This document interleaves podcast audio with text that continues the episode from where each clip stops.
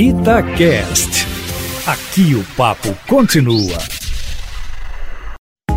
Itatiaia Carros, com Emílio Camanzi. Emílio Camanzi, duas notícias bem importantes para o mundo dos carros. A primeira, a nova gasolina que já está sendo vendida aqui no Brasil. E mais uma, você testou uma novidade aí da Volkswagen, não é isso? Boa tarde para você.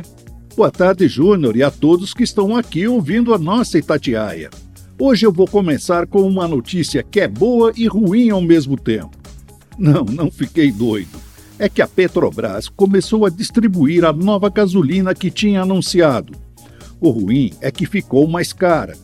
A boa é que, como ela tem uma densidade maior em relação a que a gente comprava até agora, os motores vão funcionar com uma maior eficiência, diminuindo o consumo de combustível, o que acaba compensando esse aumento. E essa semana testei um carro bem interessante, principalmente para quem gosta de curtir um desempenho mais animado.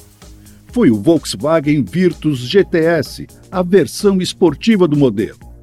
Ele tem até uma aparência discreta, mas na mecânica se diferencia bastante da versão normal. O motor é o 1.4 Turbo Flex de 150 cavalos. Faz de 0 a 100 em 8,7 segundos e chega aos 210 por hora.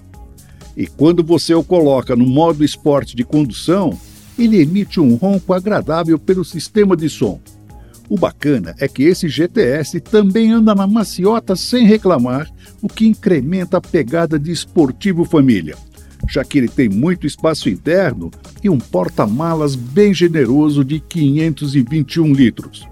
E é econômico. Enfim, um carro para nenhum piloto de fim de semana botar defeito. Emílio Camanzi, para quem quer saber mais informações sobre o Virtus GTS, é só ir lá no seu canal youtube.com.br carros com Camanzi, que tem um vídeo bem bacana.